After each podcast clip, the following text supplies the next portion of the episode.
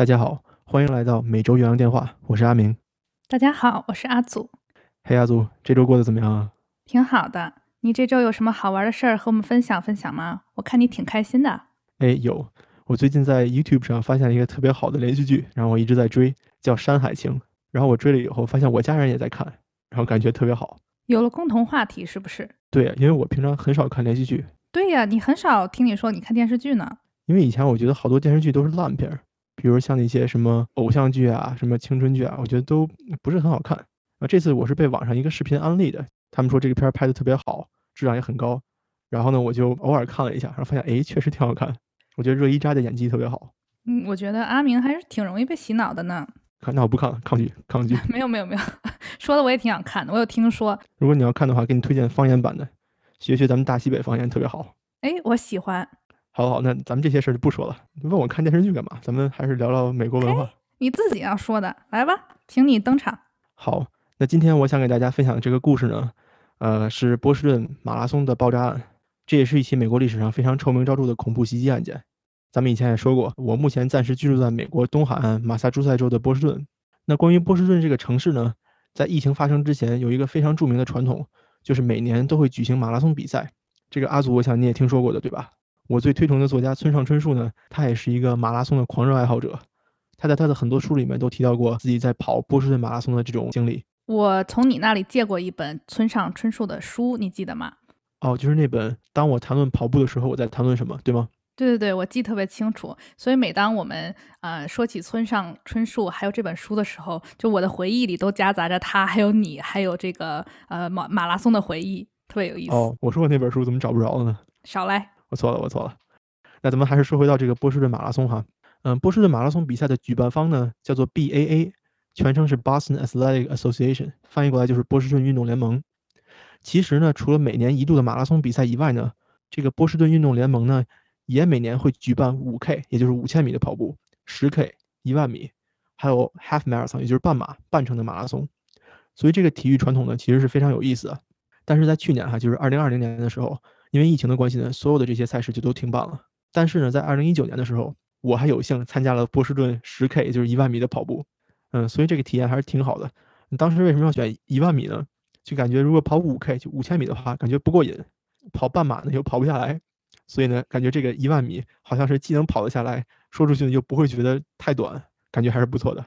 那我想问问阿明，你这个去跑马拉松之前有做准备吗？就一般人专专业选手不都是要历经很多个月的这种训练和准备？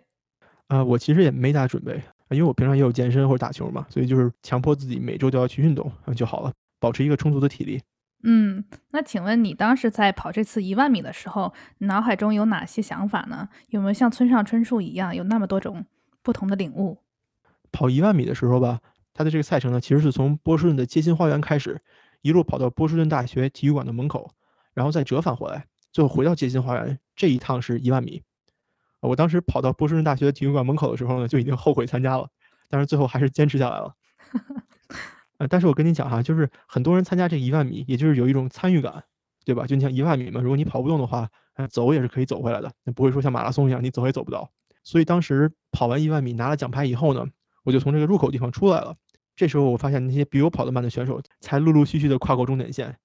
但是我觉得最让我钦佩的是什么呢？就是那个里面还有孕妇。是的，我有一个同事，他给我看过一张照片，就是除了孕妇以外，还有人是带着小孩儿。啊，就是推着婴儿车去跑马拉松的。然后这种婴儿车是一种特制的跑步婴儿车，就是让你用来一边跑步一边推着的。我觉得好神奇啊！嗯，对，就是美国人对这个体育的热情，还是让咱们觉得挺受感动的哈。啊，所以这次的图文呢，如果大家愿意看的话，我可以给大家秀一下我这个一万米跑步的奖牌。啊，不用了，不用了，谢谢。哎，你看你这个人真不支持。好，那以上都是闲聊哈，咱们下面呢重点说一说波士顿马拉松的赛事。第一届波士顿马拉松比赛呢。举办于一八九七年的四月十九日，到今年已经有一百二十四年的历史了。马拉松比赛的总长度一般来说是二十六英里，换算下来呢，大约是四十二公里的距离。在波士顿马拉松的历史上，有一件影响力非常大的事件，就是二零一三年四月十五日的波士顿马拉松爆炸案。这场案件呢，是一场恐怖袭击的事件。在二零一三年波士顿马拉松的终点线附近，恐怖分子在观看马拉松比赛的人群中引爆了两颗自制炸弹。那这两颗炸弹当时炸死了三个人。并且有差不多二百六十人受伤，呃，那年的马拉松比赛呢，参赛选手大约有两万六千人，加上观赛的人群，也就是说整个波士顿城里的人流密度是非常大的。那么发生这种爆炸袭击案件造成的恐慌就更加严重。在大约马拉松比赛开始的五个小时之后，也就是下午可能差不多是两点四十九分左右，第一颗炸弹呢在离终点线的一个街区位置爆炸了。仅仅十二秒钟之后，第二颗炸弹也爆炸了。这两颗炸弹爆炸的地点呢，都是在一条叫做博伊尔斯顿街这么一条街上的，英文名字叫做 Boyston Street。这条街呢是由西向东贯穿波士顿中心的一条主干道。在这条路上，往东会经过波士顿几个比较著名的地标啊，比如说保德信大厦 （Prudential Center）。这个地方呢是很多大公司的办公室都在里面，也是一个非常不错的观光景点。在它的附近呢，还有波士顿公共图书馆 （Boston Public Library）。嗯，这条路往西呢。会一直通到波士顿著名的棒球场芬威公园 （Fenway Park）。我搬到波士顿以后呢，其实最开始就是住在这条波伊尔斯顿街上。呃，离芬威公园我住的地方大约也只有十分钟的步行路程。在这条街上是个什么特点呢？就是每一次有棒球比赛，我就不能出门了，因为呢，所有的餐馆都是满的，所有的路口都要堵车，街上的酒吧里和外面也全都是醉酒的人，所有停车位的收费都会翻倍，甚至是五倍或者十倍。即使没有马拉松比赛，在这个地方发生炸弹爆炸事件。产生的混乱和伤亡都是非常难以想象的。那么上面说了，炸弹在人群中爆炸以后呢，医疗人员是第一时间到达了现场。在比赛线路附近，原本它是有一个非常大的帐篷的。这个帐篷是干嘛用的呢？是用来治疗和急救参加马拉松的比赛选手的。这是本来哈。那么在医疗人员到达现场以后，就迅速的把这个帐篷改造成了医护帐篷，用来治疗爆炸和踩踏受伤的市民。在疏散了人群、送受伤的人就医之后。波士顿本地警方还有 FBI，也就是美国的联邦调查局，就开始在爆炸这一带作为圆心的范围之内查找凶手。从监控录像里面基本确定了有两名嫌犯，其中还能够看到一名嫌犯将疑似为爆炸物的包裹放在地上。嗯，咱们也顺便说说这个爆炸物是啥哈。我找到的资料里面也提到了，在这次事件中的爆炸物是电饭锅，里面呢是装了能爆炸的火药，还有其他一些东西，并且呢加上了钉子还有弹珠，为的呢就是在爆炸的时候能增强炸弹的威力。为什么要给大家讲讲这个事情呢？是因为你看哈，阿祖，咱们之前讲过的这个哥伦拜大屠杀里面的枪手，也是自己做的爆炸物。那波士顿马拉松爆炸案里面的炸弹呢，也是用这种什么电饭锅呀、钉子啊、弹珠做的。也就是说，都是大家家里经常有的东西，对吧？对呀。所以说我之前也看到过一个论点，说为什么现在我们对恐怖主义更加要严防死守，或者说你看咱们国家很大程度上是依靠这个社会监督的力量，对吧？就是发动群众，比如说朝阳群众。嗯，这样为什么能成功呢？就是因为现在很多这种恐怖主义行动哈，它都是往这个独狼的方向发展。也就是说，这些人不用再组织队伍去劫持飞机、撞大楼了，在自己家就能弄炸弹，或者说开着自己的车就能往人群里面撞，所以这个是更加恐怖的。嗯，就是说一个人就可以完成的任务。嗯，对。我还想问一个问题啊，就它这个电饭锅是原材料，还是说它就是把东西都放在那个里面，然后相当于电饭锅是一个掩护？它这个电饭锅是为了盛这些东西的。电饭锅本身是炸不了的，所以那如果我就在路边看到一个电饭锅，我是不会有任何警惕心的。嗯，对，是这意思，是这意思吧？啊，嗯，好，那咱们下面说说寻找凶手啊。刚才咱们说到，美国警方呢和 FBI 联合追查凶手，花了大量的时间研究爆炸地点附近的这些监控摄像头。阿祖，我不知道你有没有发现哈，在美国这种公共的摄像头其实不是很多，都不是多不多的问题，根本就是没有。我记得好几年之前，我在上大学的时候呢，给人家打工当家教。有一天从学生家里出来以后，就开车去附近吃了个饭。嗯，在吃饭过程中呢，我车的那个车窗被人砸了，里面有一些电子设备就被偷了。报警以后呢，警察说找不着这些人，因为附近商店的摄像头一个也没有，也没有公共摄像头啊。当然，我也觉得那群警察可能也没有什么责任感哈，比较懒得理我这种案子。但是呢，美国这种警察查资料还是很依靠私人家的摄像头的，就比如说银行内部，他能拍到马路外面的这种摄像头啊。还有商店门口的这种监控等等，呃，总的来说呢，就是美国公共权力的监督力量还是不太足的。是的，而且据我了解，就是很多地方他想放摄像头，但是你也懂的，就是人们都会说，那这是事关我的隐私，他们用这种理由来进行反对吧。所以在波士顿爆炸案里面，其实也是一样的，很多调取的监控呢，也都是路边的商店还有银行的，但是好在确实是有监控拍到了嫌疑人。嗯，虽然说拍到了嫌疑人哈，但是警察呢是不知道他们的身份的，只知道大概长什么样，身材差不多多高。刚才说了哈，爆炸案发生在四月十五日，在三天之后，也就是四月十八日，发生一件事情。波士顿有一条著名的查尔斯河，阿祖你上次是来过的。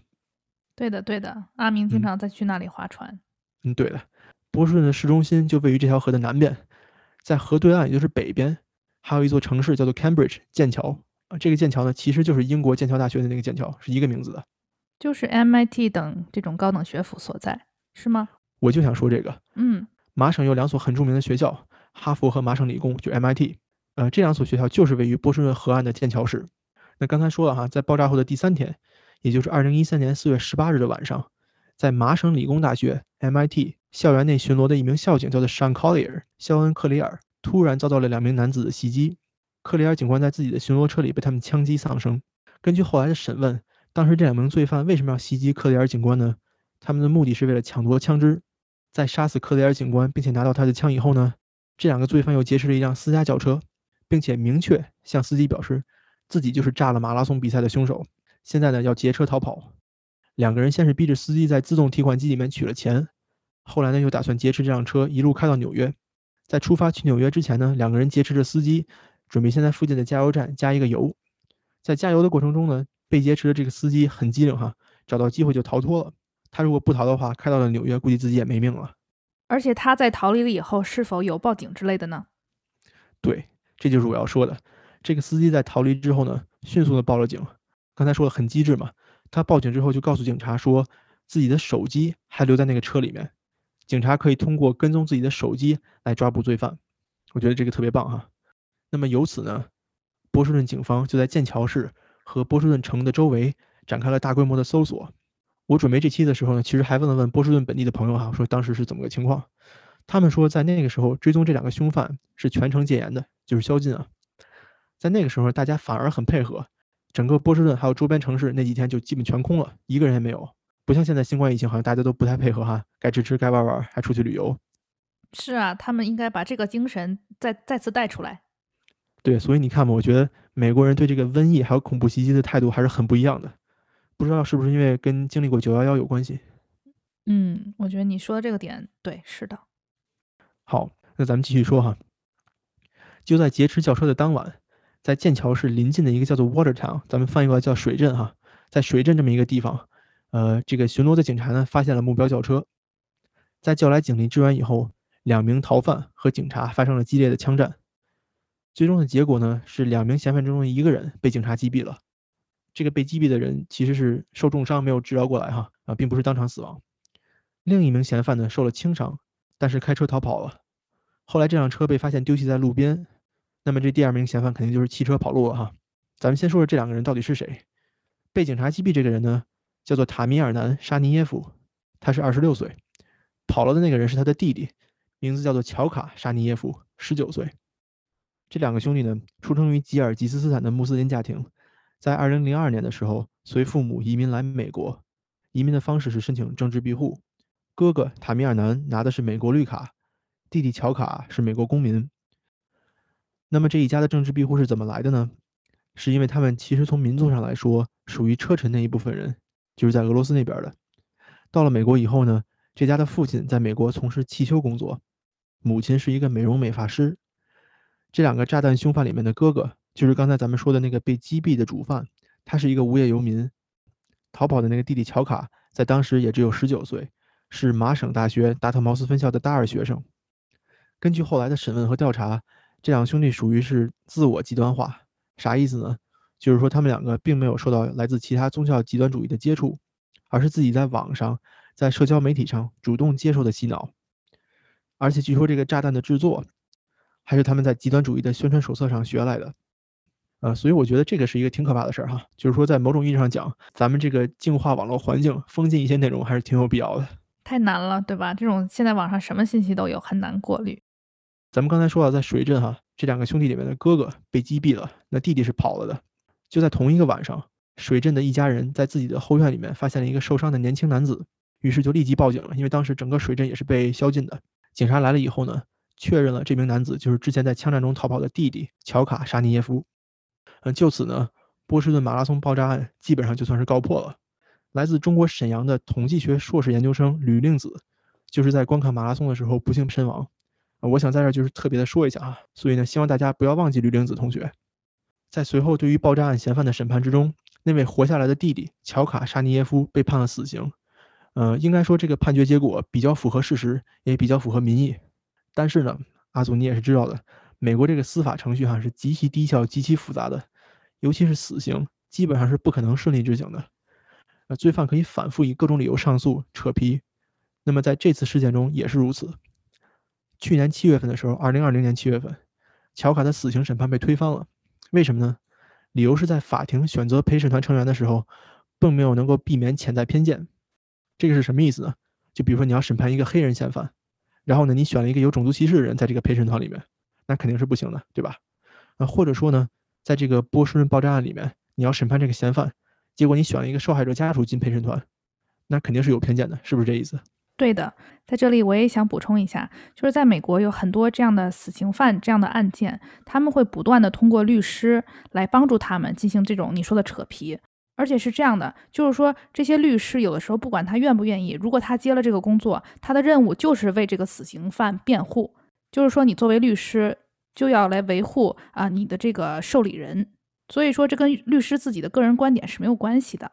那在这个复杂的流程之下呢，就是像阿明说的这样，东西被一拖再拖。然后另一方面就是陪审团这边，就是我自己也是看一些其他类似的故事哈，就非常麻烦。这个陪审团，你还要看有些人，比如是不是这个村里认识他的人啦，或者种族上是怎么样的呀，他有什么样政治观点，非常复杂。对，就是好多律师他在帮助这些受判的人推翻判决的时候呢，很多的时候也都会从陪审团下手，就是看看这个陪审团选择的有没有问题啊。一般来说，如果你这个陪审团可以被证实有问题的话，很大程度上来说是可以增加你这个推翻判决的几率的。我还想过，就是说从这个犯人的角度来想，其实这种感觉也是挺奇怪的。就是你明明先知道有一个日期是要执行你的死刑，但是你又知道你有律师在帮助你不断的拖延，但是呢，你又不知道到底能不能真的扯皮成功，其实是挺难受的一种感觉。就是你知道自己早晚会面对这个，但是你又不知道是不是今天还是又拖了几天。我觉得也是一种心理上的煎熬。说实话，哈子说的不错哈，亲身感受是不是？没有没有，是看书看的，看书看的。那刚才说了哈，在二零二零年七月份的时候，乔卡的死刑审判被推翻了，理由是在法庭选择陪审团成员的时候呢，没有做到避免潜在偏见。所以说，美国很多这种板上钉钉的案子，都是因为所谓的参与审判的人员有歧视，最终被推翻的。在推翻了死刑判决以后呢，凶手乔卡被改判终身监禁。那么这个报道一出，也是引起了民愤。尤其是波士顿本地人的愤怒，这个是去年七月份的事情啊。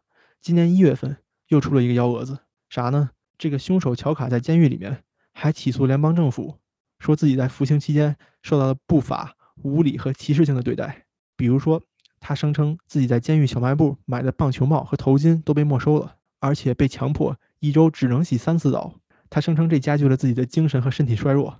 哎，就是我看到这以后怎么说呢？谈谈我想法吧。其实这个人住在监狱里面，终身监禁，在美国哈是由纳税人的钱来养的。然后你说他住在这儿被人养着，还整这些幺蛾子。你知道有很多人就是没杀过人、没炸过马拉松的人，努力辛苦工作改变自己的生活，这些人很有可能一个星期都洗不上三次澡，也没有多余的钱去买棒球帽和头巾。这种所谓的对一个人、对某一个人公平，其实呢你是伤害了那四名逝者、那二百六十个伤者以及他们所有的家人。但是这些受害人呢，接受不到媒体的采访，也很有可能没有律师去帮他们捍卫自己的这种利益，还更有可能的是，他们也不愿意不停的翻自己的伤口。所以说，大家就不去想，哦，原来这些受伤的人也需要人权，也需要自由，也需要公平。所以我听到这个结果还算是比较气愤吧。对于这种宗教极端恐怖分子的仁慈，其实也是对所有遵纪守法的普通公民的伤害和侮辱。对的，阿明，我觉得你提到这个点真的是非常让我们值得注意，因为就是说这么多受害者和受伤的人。他们生活地必然是被影响的，但是他们也没有把他们的生活拿出来说啊。他们比如说受伤截肢以后，他们有什么样的困难？那你作为一个去伤害别人的人，你反而拿这些，说实话，真的是不值得一提的小事来作为抗衡。所以我觉得这就是咱们前面说的，就是说他就是想办法从鸡蛋里面挑骨头嘛。只要这些能帮助他进行这个缓刑，只要他能拖延扯皮，那他就可以不断的搞幺蛾子出来。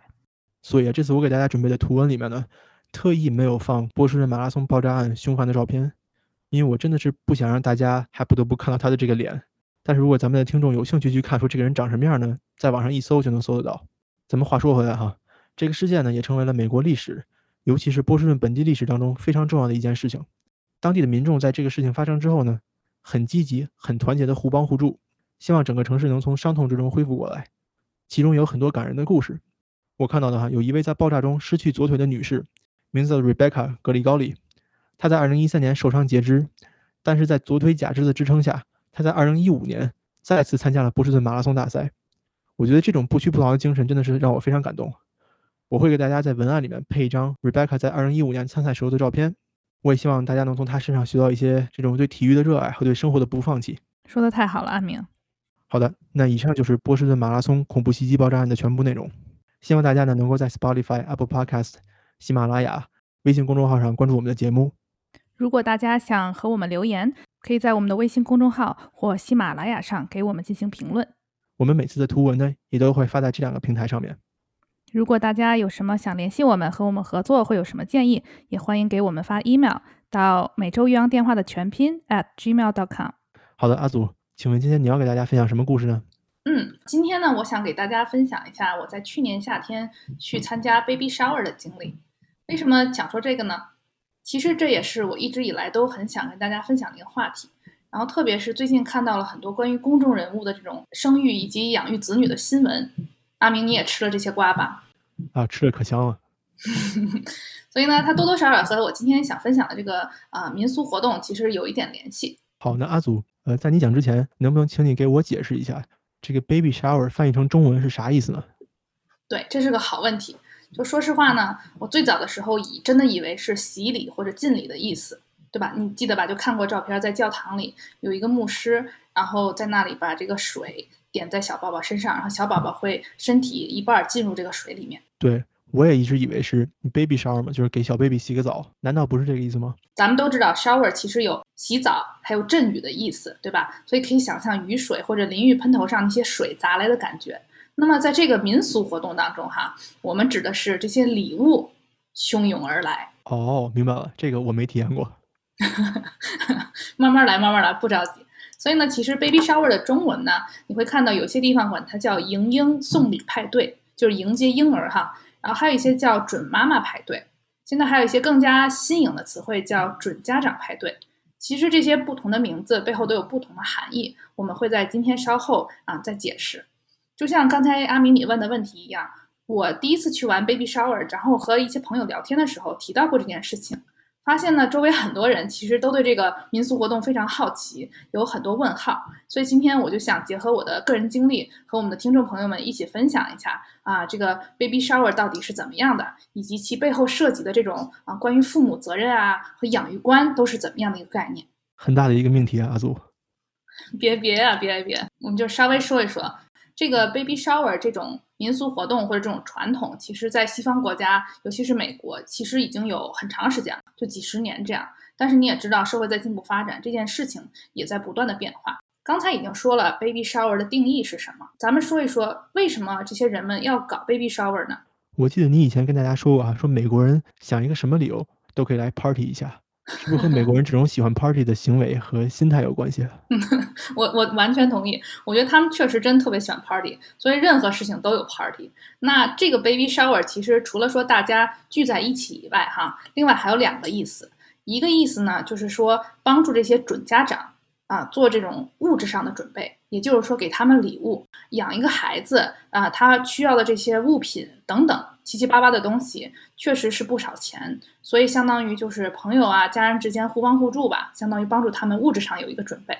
第二点呢，就是帮他们做心理上的准备。心理上是什么意思呢？就是毕竟很多人他都是第一次当爸爸妈妈嘛，你也不知道到底要做些什么，或者说有什么样的啊艰难困苦等着你，对吧？所以相当于这个 baby shower 是一个信息交换活动。也就是说，准爸爸、准妈妈跟那些已经当爸爸、当妈妈的人取取经，是这意思吧？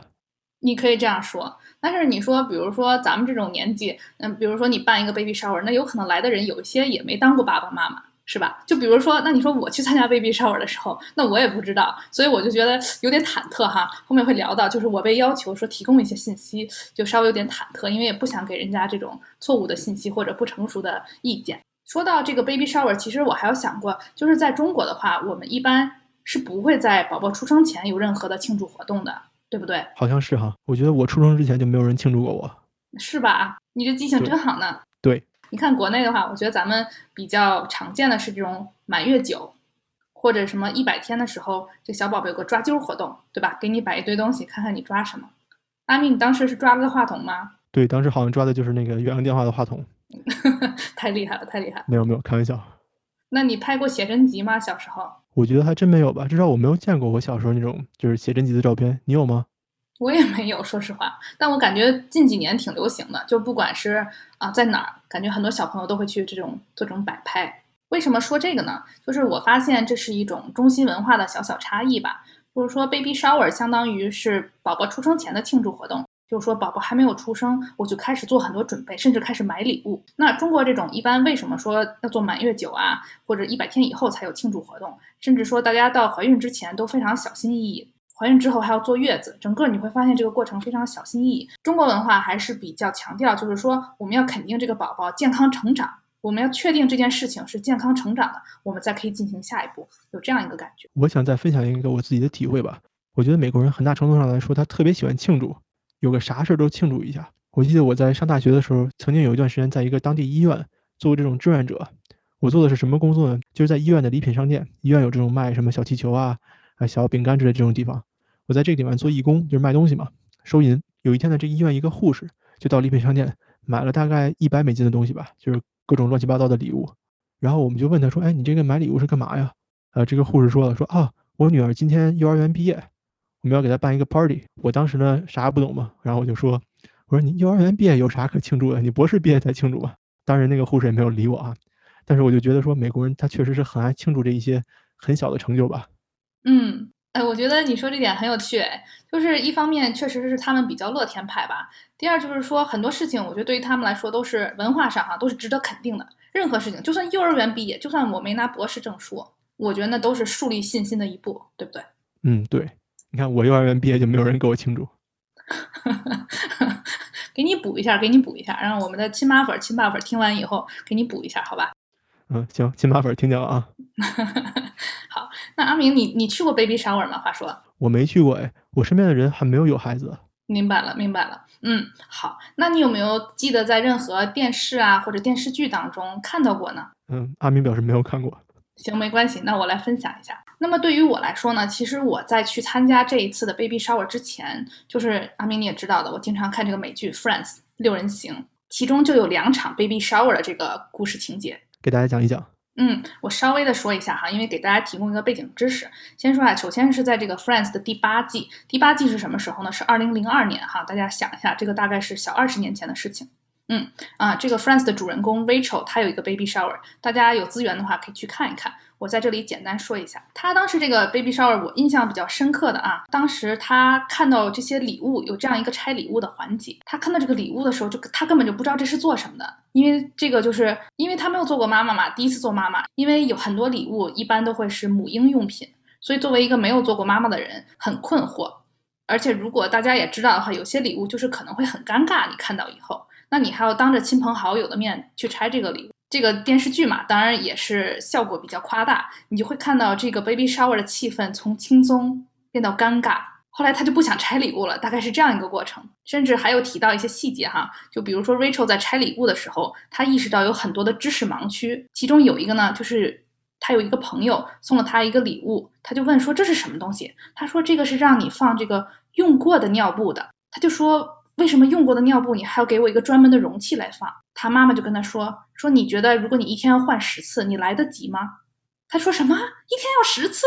就反正挺逗的吧。有这种你会发现有一些知识盲区，或者说你不愿意面对的这种事情。另外一个值得注意的点呢，是我也会在我们的图文当中呢给大家放一个这期节目的截图哈。你会看到在这个 party 当中，大多数都是女性。”没有一个男性的身影，包括这个准爸爸 Ross，他也是在这场 baby shower 结束了以后出现。除了这一场 baby shower 以外呢，在这个 Friends 这个美剧里面，啊，Phoebe 还有一场 baby shower，他这个就更夸张了。在 Phoebe 拆了第一个礼物以后，他就勃然大怒。为什么呢？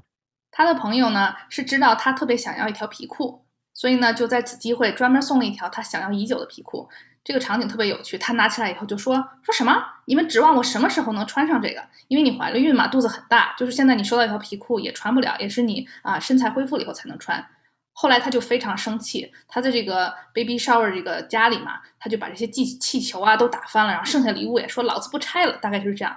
然后剩下的其他来的这些女朋友都默默的把这些礼物藏到了背后。但你可以看到，就是说这种 baby shower 它的走向非常不确定，在这个案例当中，就是他已经是崩溃的。那除了拆礼物这个环节呢，啊，像所有其他的 party 场合一样，都会有吃饭这个环节。还有一个呢，大家会做的就是性别揭示环节。就是说，在这个 party 上，就准爸爸和准妈妈都会揭示一下，说我这个 baby 是男孩还是女孩，对吗？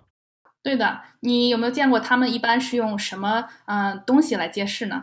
呃，这个我还真不知道哎。有的人是用个气球，好像在气球里面藏一个什么东西，把气球扎破了以后，那个答案会掉出来。其他的我就不知道了。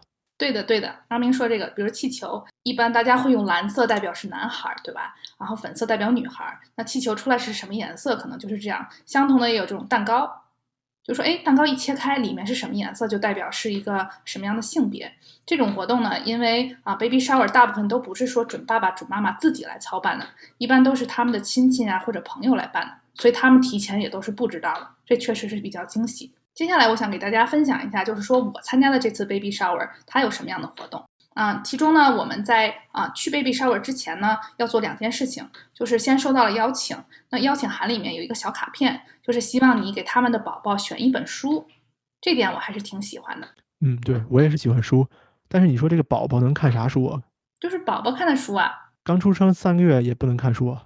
就是他是这个意思，就是说相当于我们提前给这个宝宝的小图书馆做准备，就说你可以准备一些，比如认动物的书啊，认颜色的书啊。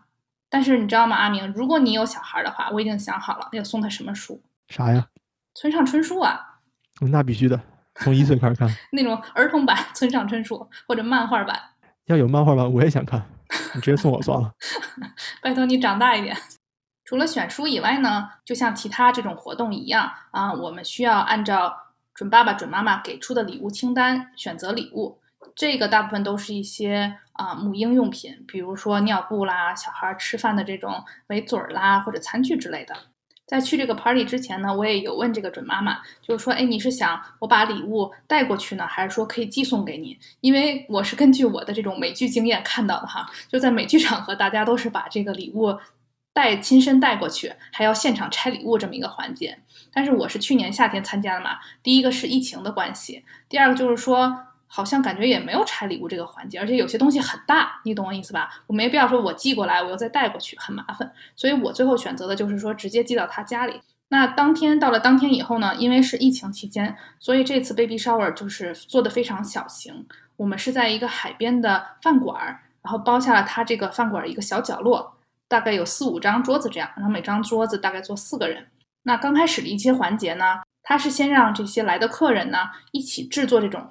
字母小积木什么意思呢？就是那种小孩玩的玩具嘛，但它是那种小木块，上面没有写任何东西，所以他就希望嘉宾他给你那种不同字体的模板，然后把二十六个字母写在上面。我觉得这还挺有意思，因为毕竟是可以用的东西嘛。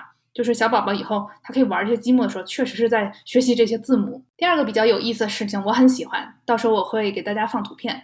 就是呢，他现场有啊，让每一位来宾制作宝宝的衣服。什么意思呢？就是说他又买好这个布料，而且布料特别有趣，它是从大概一个月到二十四个月，不同大小的都有。同时还准备了这个衣服上可以印制的花纹。现场他准备了一个小的这种电熨斗和电熨斗这个板子，所以现场你就挑选你哪选哪一件衣服，然后你喜欢挑什么样的图案和这种画在上面，然后你可以印在上面。最后他把这些东西都挂起来，你想想就在海边这个小饭馆挂在那一排玻璃上，阳光明媚。还是觉得就是挺开心，就非常期待宝宝的感觉。那阿祖，您有没有作品给大家分享一下？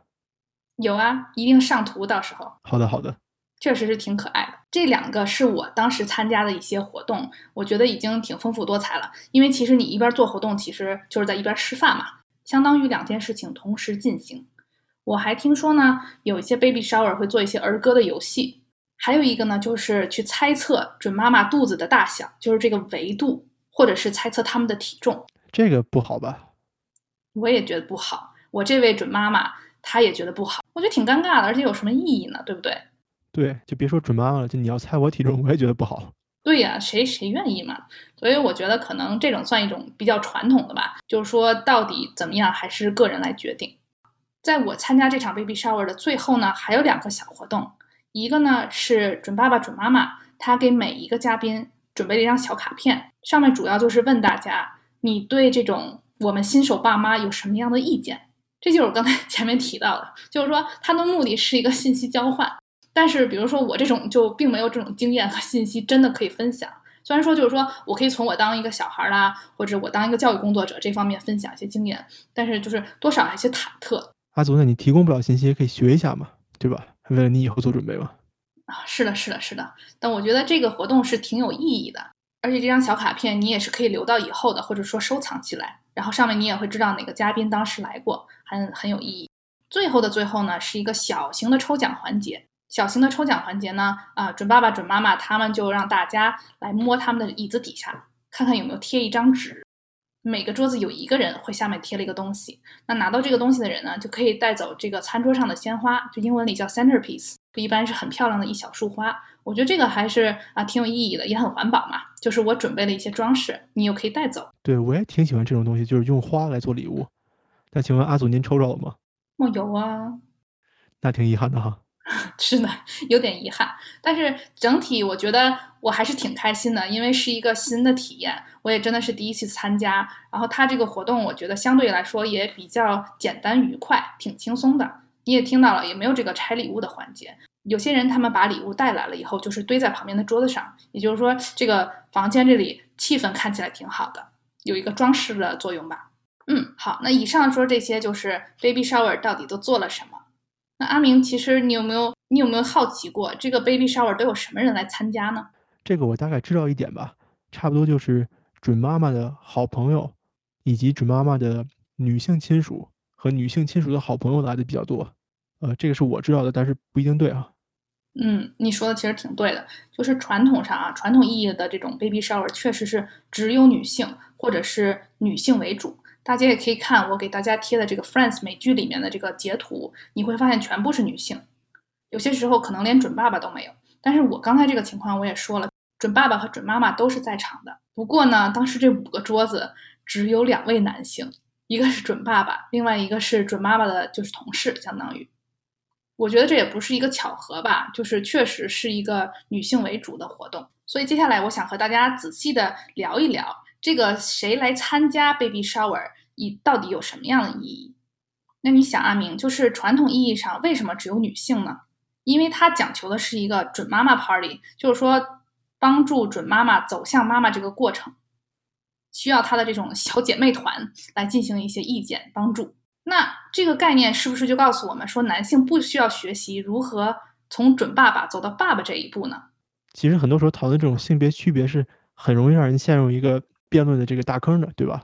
嗯，我的看法可能是不是因为，呃，确实妈妈需要承担的责任和痛苦更加大一点。那么这个 baby shower 以这种形式来 celebrate，来去庆祝一下妈妈，来去鼓励一下这个准妈妈，对这个准妈妈做出一种精神上还有物质上的支持，呃，是不是以前是这么一种想法？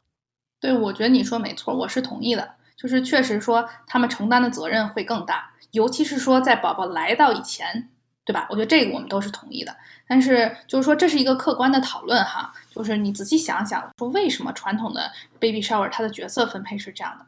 另外一点就是说，除了庆祝准妈妈到妈妈，准爸爸到爸爸，同时它也是关于一个，哎，你怎么从两个人的小家庭变成一个两个人以上的家庭、大家庭这样的一个转换？那么近年呢，就是近代逐渐的这些 baby shower 开始发展成男女性的家人朋友都参与。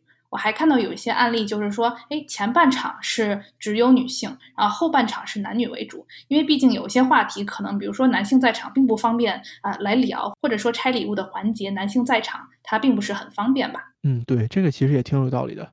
我还有一个想法哈，就是说，你看这个准妈妈，她其实庆祝这个宝宝的来临方式比较受限，对吧？因为身体的原因嘛，就你比如说不能抽烟啊，不能喝酒。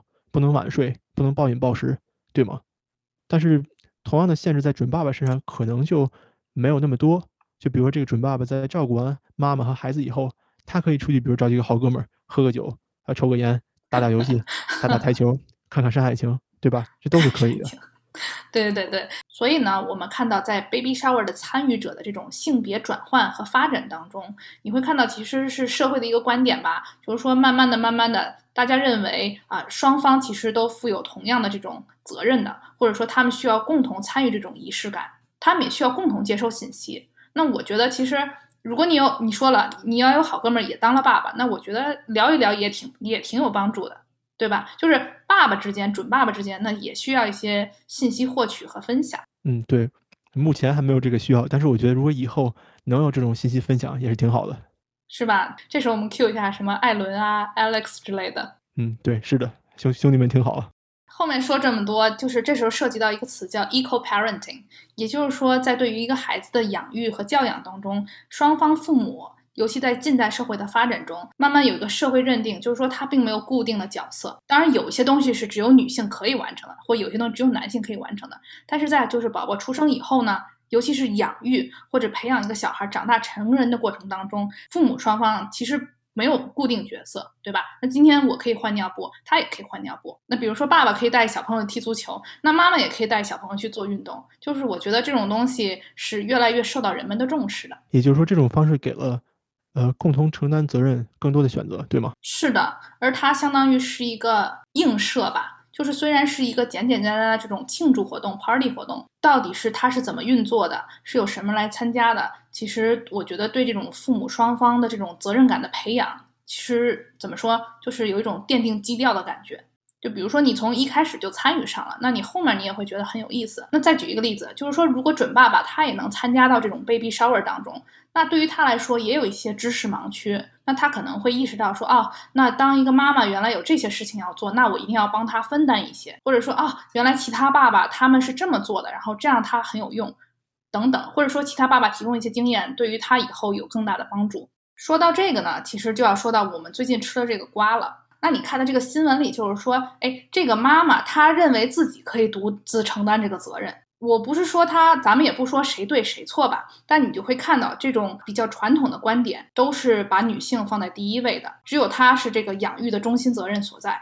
就算没有另一方，那这个妈妈都可以把这个任务完成下去。而且呢，关于这个最近的这些瓜，我看到一些舆论的声音，我觉得大部分观点是从父母双方都要负责任这个角度走的，不是说你一方就可以完成这个任务。不管是从小孩成长教育的这种角度来看呢。还是说，呃，这个小孩需要受到的教育层面来看，他都是需要这种父母双方一起抚养成人，是他的最佳条件。所以今天我们就是简简单单从 baby shower 的角度，一方面是了解一下美国或者西方社会比较独特的民俗活动、庆祝活动啊，另外一方面呢，是从这个里面想一想它的这种发展和不断的演变，对于我们讲的这种教养观和养育观有什么样的意义所在？嗯，我觉得今天。阿祖这个分享特别好，尤其是带我们大家看了一下，也就是说，在美国，在你生孩子、养孩子之前会发生什么事情？我觉得这个是很有趣。嗯，确实是一次难得的体验，尤其现在疫情嘛，这种活动又更少了，所以我觉得拿出来分享一分享比较有趣。然后也希望大家最近吃瓜开心。好，那就这就是我们今天的节目，再次祝大家新春快乐！新春快乐，拜拜。